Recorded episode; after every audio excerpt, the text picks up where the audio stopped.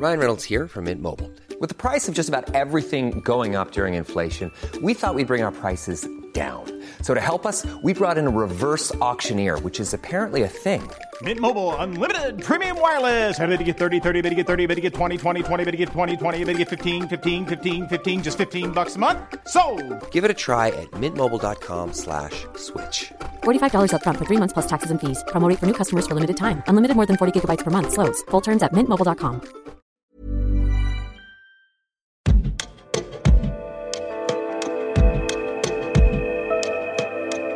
Une fois qu'on monte dans l'avion, là, il va falloir réussir à se poser. Pour réussir à se poser, l'avion, il va passer à ras de la banquise pour repérer le terrain en rase mode sur une aile, sur l'autre aile. J'ai vécu 10 crashs à ce moment-là. Notre chien husky, il était euh, carapaté sur mes genoux. Puis d'un coup, on a un, go. Il nous dit, on, on a trouvé la piste. En deux secondes, faut dire oui ou non. On atterrit. Et là, en 20 minutes, il faut débarquer avec le matériel, bam, et on voit l'avion repartir. Et on est seul au monde, ça y est, on est euh, autonome à l'autre bout du monde et on sait très bien que là, il, peut se passer quoi que ce soit, il faut compter que sur nous. Emmanuel Perrier-Bardou et Guilain Bardou forment un couple sur Terre comme en mer. Elle est la navigatrice, il est le plongeur. Depuis plus de 15 ans, ils explorent les milieux marins de la banquise au avec leurs expéditions Under the Pole. L'objectif est simple, aller là où peu d'humains mettent les pieds ou les palmes pour comprendre une vie aquatique méconnue soumise au bouleversement de la crise climatique. Mais quand on a grandi dans les terres, en Champagne ou dans les Alpes, comment se retrouve-t-on à prendre la route du grand large polaire? Et comment se prépare-t-on à une telle aventure?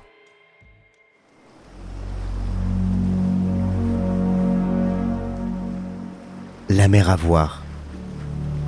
La vraie vie des nouveaux explorateurs.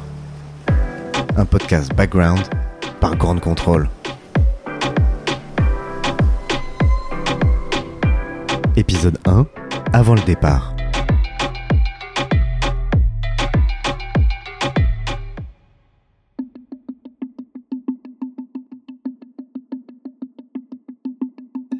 Alors moi, aussi loin que je me souvienne, j'étais passionnée par la mer et l'océan.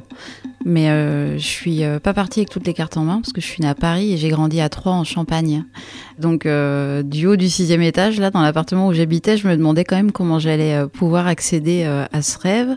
Et je regardais tous les documentaires du commandant Cousteau qui ont été euh, un gros déclic. Je me souviens de ça et je me souviens d'un soir où mon père est revenu avec un livre sur les baleines euh, qui m'a fasciné. Je devais avoir 5 ans et je me suis dit je veux nager euh, avec ces baleines. Il y avait un côté fascination, rêve d'enfant, mais qui en fait ne s'est pas du tout tari avec les années, qui a fait que se développer, qui est presque devenu obsessionnel qui était un peu spécial pour une enfant qui grandissait à Troyes. On me regardait un peu bizarrement parce que tout tournait autour de ça. À 13 ans, j'ai vu un documentaire à la télé sur des enfants qui partaient, euh, des adolescents qui partaient sur un bateau école pendant plusieurs mois. Et euh, à force de persévérance, j'ai tanné mes parents et j'ai réussi à embarquer euh, sur ce bateau, donc euh, de, de Grande-Bretagne jusqu'au Maroc. On est allé en passant par les Canaries, l'Espagne, le Portugal. Et en fait, euh, j'ai pas appris à faire du bateau à ce moment-là. J'ai pas appris euh, non plus euh, la biologie marine, mais en fait, j'ai compris que c'était pas un fantasme, que j'aimais vivre en mer, que j'aimais écrire pendant ces temps de vivre en mer et le partager. Et donc, euh, euh, ce rêve a commencé à prendre réalité à ce moment-là. C'est-à-dire que euh, c'est un peu comme dire euh, j'ai envie de devenir astronaute ou j'ai envie de devenir. En fait, il y a plein de, de vocations, il y a plein de métiers euh, fascinants, mais parfois qui nous paraissent aussi inaccessibles ou inabordables, ou, ou peut-être pas pour nous, pas de notre milieu. C'était mon cas. J'ai rêvé pendant mon enfance, j'ai rêvé pendant mon adolescence sur certains explorateurs hein, de l'histoire ou contemporains mais ça me paraissait être euh, un monde parallèle en fait, euh, auquel j'étais pas connecté. C'était quelque chose de presque virtuel en fait, euh, qu'on voit dans les films, qu'on voit dans les livres.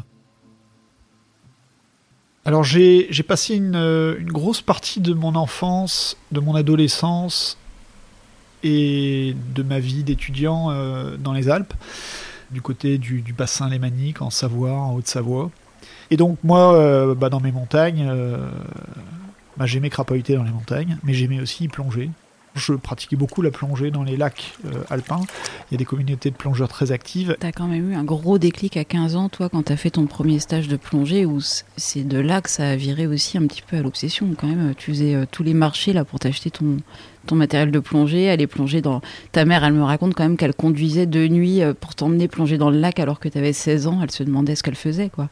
En ce qui me concerne, encore une fois, je, partais d'assez loin, donc euh, j'ai pas envisagé de devenir exploratrice. En revanche, j'ai gardé en tête de faire quelque chose que j'aimais.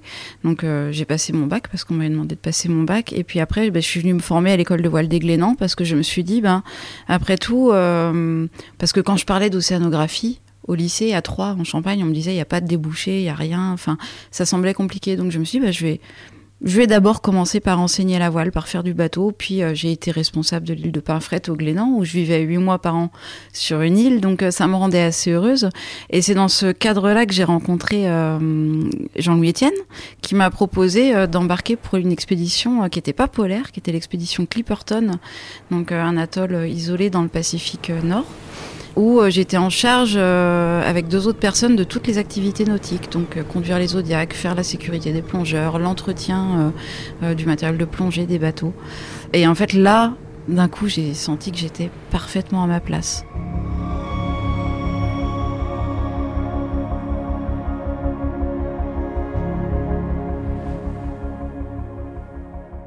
Suis restée euh, quatre mois et demi euh, sur cet atoll, au contact de tous ces scientifiques, ces naturalistes. Et en fait, euh, je, je, sentais que là, je touchais du doigt vraiment ce que j'aimais faire. Il y avait quelque chose à la croisée des chemins entre l'action, le terrain, la science, la vulgarisation, la sensibilisation. Et je me nourrissais énormément des récits des scientifiques et de Jean-Louis Etienne en particulier. Et là, j'ai compris que je voulais faire ma vie là-dedans. Donc je suis rentrée de cette expédition avec pour objectif de me former à la plongée sous-marine. Et c'est là que j'ai rencontré euh, J'ai eu un déclic, je me rappelle, avec euh, quand je travaillais pour Jean-Louis Etienne. Ça a été la première mission qu'on a fait au pôle Nord géographique. Il y avait un programme euh, de plongée dans le cadre de cette mission et puis tout un tas d'autres. Il y avait de la science, il y avait, pas mal de monde sur, sur le. En fait, c'était, une véritable expédition. Et j'ai largement participé à, à, son montage à l'époque. Et je me rappelle très bien, une fois la mission faite, c'était en avril 2007, euh, quand je suis rentré, j'avais 27 ans, je me suis rendu compte que c'était faisable. C'est-à-dire, quelques mois plus tôt, ce qui me paraissait euh, très inaccessible, euh, quelque chose pour les autres, justement, bah finalement, on en avait parlé, on l'avait écrit, on l'avait organisé, on l'avait réalisé, on était rentré et ça s'était bien passé. Alors que bah, faire une expédition, par définition, c'est beaucoup de travail, c'est beaucoup d'organisation, beaucoup de logistique, c'est mille et une raisons d'avoir des problèmes, d'avoir une somme de problèmes et voir que ça capote totalement. Et ça, c'est assez angoissant en fait. Ça, ça a été un déclic qui a été important pour moi. C'est faisable. Je me rends compte aussi que, en tant que passionné, passionné de plongée, curieux des régions polaires, je me rends compte qu'on euh, peut aller beaucoup, beaucoup plus loin dans cette exploration sous-marine de l'Arctique que ce qu'on a fait là avec Jean-Louis. Il faut savoir, il est rentré déterminé et c'était pas si évident. Euh, en tout cas, pour moi, ça l'était pas parce que on travaillait pour Jean-Louis Etienne, qui était quand même un explorateur français hyper reconnu avec plein de projets. Donc, euh, moi, en travaillant pour Jean-Louis Etienne, j'étais déjà dans un accomplissement immense de euh, la vie que je voulais mener. Et en plus, j'étais en couple avec Guilain, qui travaillait également pour Jean-Louis Etienne à présent. Donc on avait tous les deux ce, super job quelque part, avec beaucoup de perspectives et pas les ennuis. C'est pas nous qui cherchions l'argent, c'est pas nous qui gérions euh, tout ça. Et lui, il rentre de ses premières plongées sous la banquise. Il m'appelle et il me dit euh, on va faire une expédition dédiée à la plongée euh, sous la banquise du pôle Nord géographique. On va faire notre propre expédition, euh, on va appeler ça Under the Pole. Non, à l'époque c'était Under the Ice. On va la monter nous-mêmes.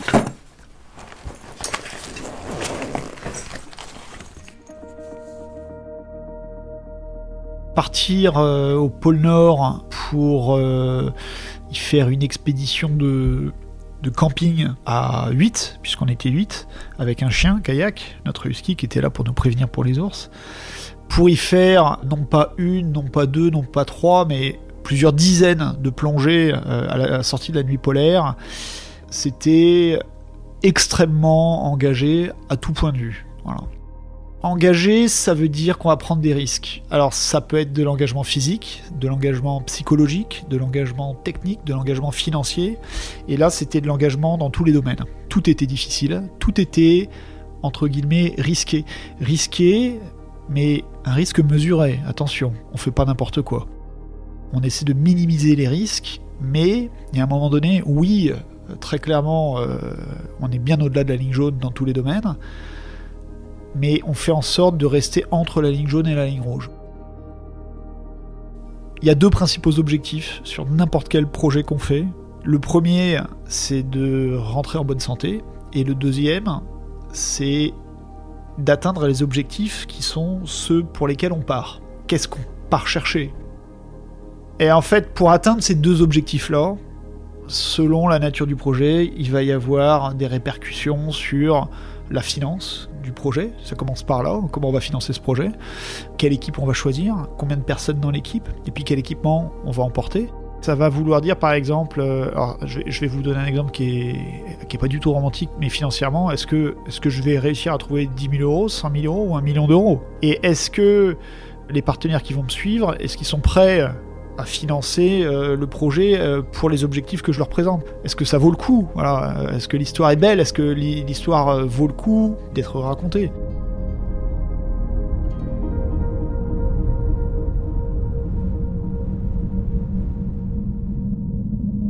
Autrement, ça va être on part à ski. On part à ski sur la banquise. On va arriver à la sortie de la nuit polaire. Il va faire moins 40, il va faire moins 50 on prévoit d'avoir 130, 140 kg de matériel en moyenne par personne à 8. C'est raisonnable ou c'est pas raisonnable?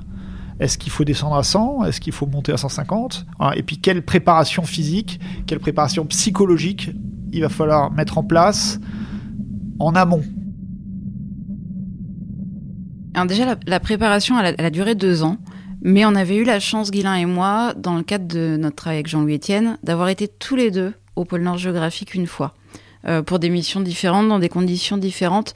Mais ça nous avait quand même permis de toucher du doigt les difficultés euh, du terrain et ce à quoi on allait être exposé. On a mis au point un plan j'ai envie de dire, sur ces deux années, avec euh, de la préparation quotidienne, donc euh, de la préparation physique. On faisait plus de 10 heures hebdomadaires de préparation euh, physique à ce moment-là, et avec des préparateurs qui nous faisaient travailler avec cet objectif de tirer des poulkas et de plonger. Donc, et puis après, il fallait éprouver l'équipe, éprouver le matériel. Et pour ça, il n'y a pas d'autre choix que d'aller sur le terrain.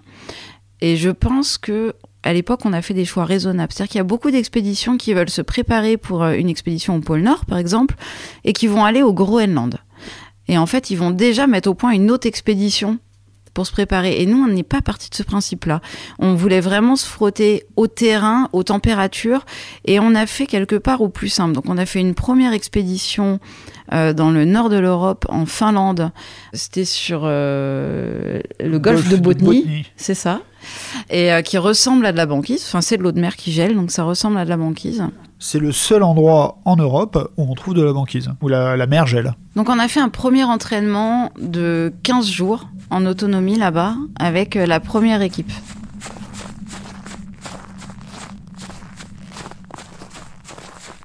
Ça a déjà écrémé une partie de l'équipe. C'est-à-dire qu'à la suite de ça, déjà, on a su que euh, certains n'étaient pas faits pour ça. On a beaucoup de matériel qui a cassé. Au départ, on était parti avec des kayaks qu'on avait transformés en traîneaux. Euh, ça fonctionnait bien, mais on voyait bien que ce serait pas suffisant et ce serait trop lourd pour ce qu'on allait faire sur la banquise. Donc euh, finalement, nos traîneaux euh, ont été construits spécialement en carbone pour qu'ils soient plus légers et résistants. Parce qu'à la différence de Jean-Louis Etienne, qui était le premier homme au pôle Nord en solitaire en 86, lui, il avait un traîneau qui flottait pas. Nous, avec le réchauffement climatique et toutes les voies d'eau à traverser, il fallait absolument que nos traîneaux puissent se transformer en radeaux sur lesquels on allait traverser ces voies d'eau. Et puis on avait, je me souviens, des, des chaussures qui n'allaient pas au début. Et puis euh, petit à petit, on a affiné la nourriture comment on se nourrissait, euh, comment on fragmentait la nourriture dans la journée pour avoir le bon apport de calories, sans s'arrêter trop souvent parce que quand on s'arrête, on a froid. Et donc, euh, on a ajusté tout ça.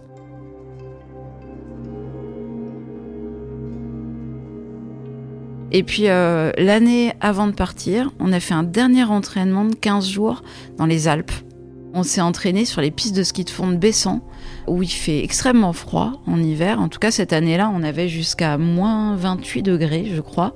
Et donc, on campait en tente, dans les conditions réelles, sur les pistes de ski de fond. Et là, l'idée, c'était vraiment de tirer les traîneaux, éprouver physiquement ce que ça allait être l'effort sur la banquise, mais aussi tomber à l'eau. Qu'est-ce qu'on faisait si quelqu'un tombait à l'eau? Comment on gère s'il y a des gelures?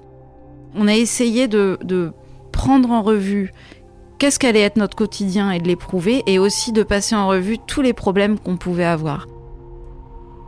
Et c'est marrant d'ailleurs parce que je me souviens à chaque fois qu'on avait un problème, la, majorité de l'équipe était plutôt découragée. Je me souviens un, bâton qui cassait, la personne râlait et tout ça, et Guilin arrivait et disait Ah, je suis super content.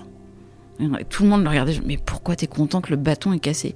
Bah parce qu'au moins maintenant on sait que ce bâton il peut casser et on, on va pouvoir euh, changer ça. Et en fait c'était ça en fait, tout ce qu'on éprouvait, tout ce qui ne fonctionnait pas, bah c'était matière à réajustement. Mais en fait on s'est rendu compte de quelque chose de crucial en cours de route, c'est que le mental prenait le pas sur le physique. Et ça c'était vraiment quelque chose d'énorme parce que tout le monde voyait cette expédition comme euh, un travail d'athlète. Moi, avec mon mètre 60 et mes 50 kilos, euh, tout le monde me disait mais c'est pas possible, tu vas pas tirer euh, 140 kilos derrière toi.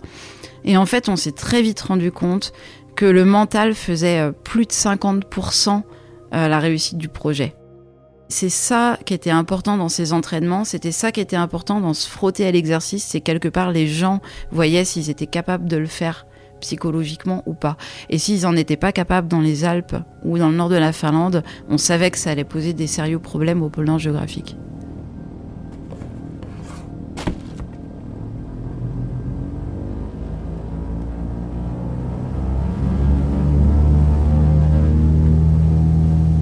Part euh, sans passeport, sans argent, on monte dans un DC3, mais ce DC3, euh, il va faire euh, une escale avant d'atteindre le pôle, et puis il est précédé d'un avion, un Twin Otter, qui le précède de quelques heures, parce qu'on a juste assez de kérosène pour aller se faire déposer à proximité du pôle Nord géographique. Il n'y a pas de piste. La, banquise, c'est un univers sur la planète qui a, qui a cette spécificité, cette, cette spécificité unique, c'est que c'est un tapis de glace qui bouge en continu. Donc en fait, il n'y a pas de carte de la banquise, puisque ça bouge en permanence. On ne sait jamais ce qu'on va trouver. Et donc on ne sait pas si on va réussir à se poser. Et pourtant, euh, bah, il y a toute une expédition qui, qui repose sur ce moment crucial.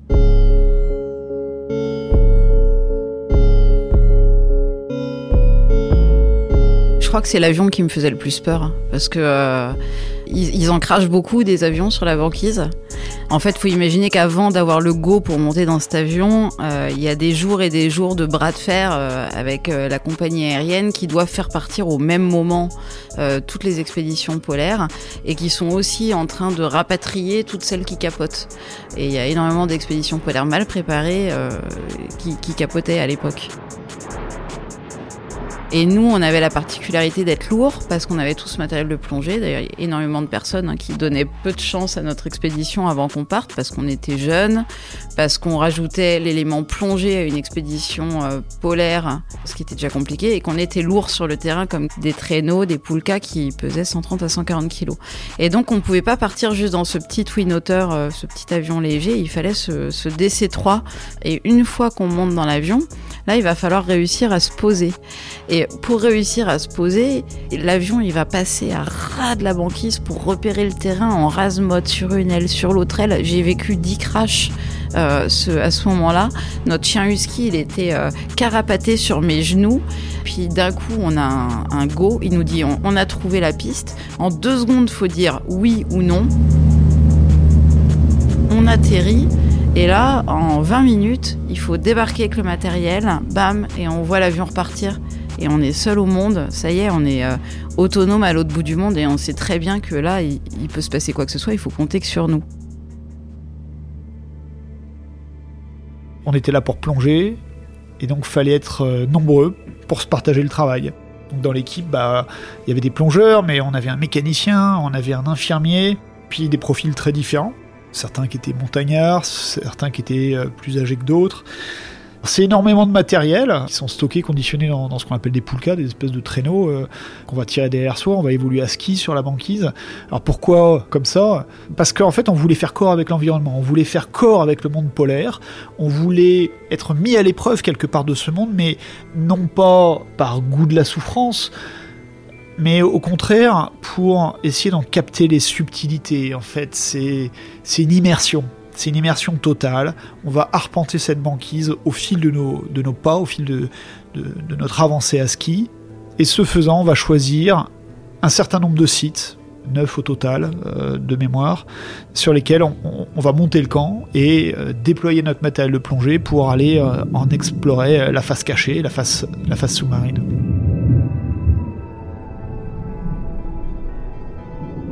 C'est important cette itinérance parce qu'en en fait la surface sous-marine de la banquise c'est euh, la vision euh, amplifiée de ce qu'on voit en surface. Donc euh, tout le paysage qu'on imagine en surface, donc qu'on appelle en particulier des crêtes de compression sur cette banquise, elles, elles vont en fait, si une crête de compression fait 2 mètres à la surface de la banquise, elle va peut-être en faire 15 dessous. Et c'est comme ça qu'on a, on a choisi des sites parfois euh, qui étaient plats, avec euh, recouverts de cristaux, où on pouvait voir euh, aussi loin que l'œil pouvait voir, mais aussi des sites où on avait réellement des cathédrales de glace qui descendaient sous la mer à plus de 40 mètres de profondeur, parce que en surface, on percevait le potentiel visuel de ce site.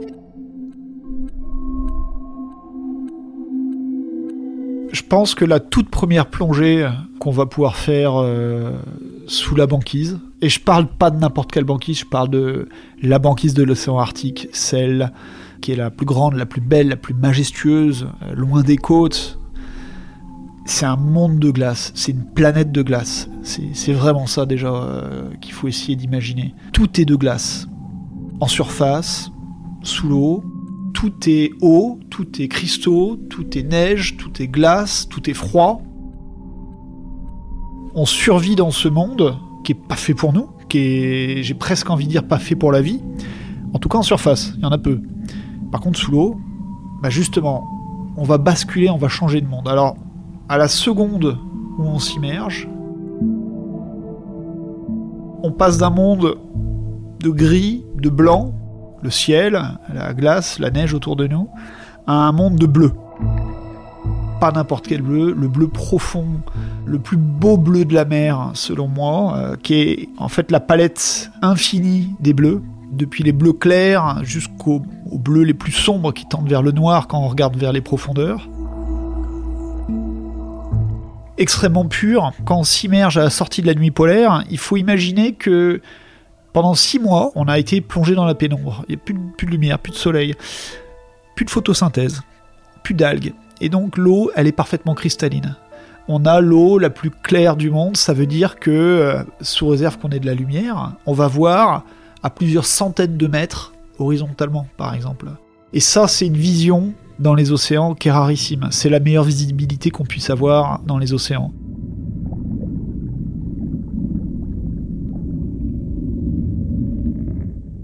Quand on y regarde de plus près, il y a de la vie, il y a tout un monde qui vit dans la glace, dans les cristaux de glace, des, crevettes, des, petits copépodes.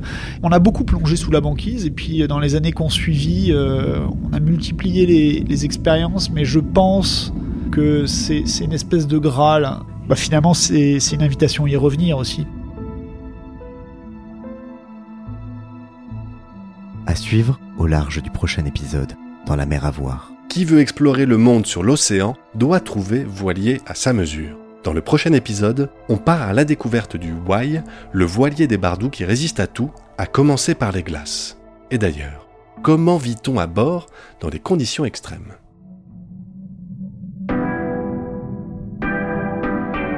La mer à voir, la vraie vie des nouveaux explorateurs, avec Emmanuel Perrier-Bardou et Ghislain Bardou. Un podcast background par Grande Contrôle, écrit et présenté par Antoine Beauchamp, rédaction en chef Christophe Payette, réalisation Lucie Lossel, production Sonic le studio.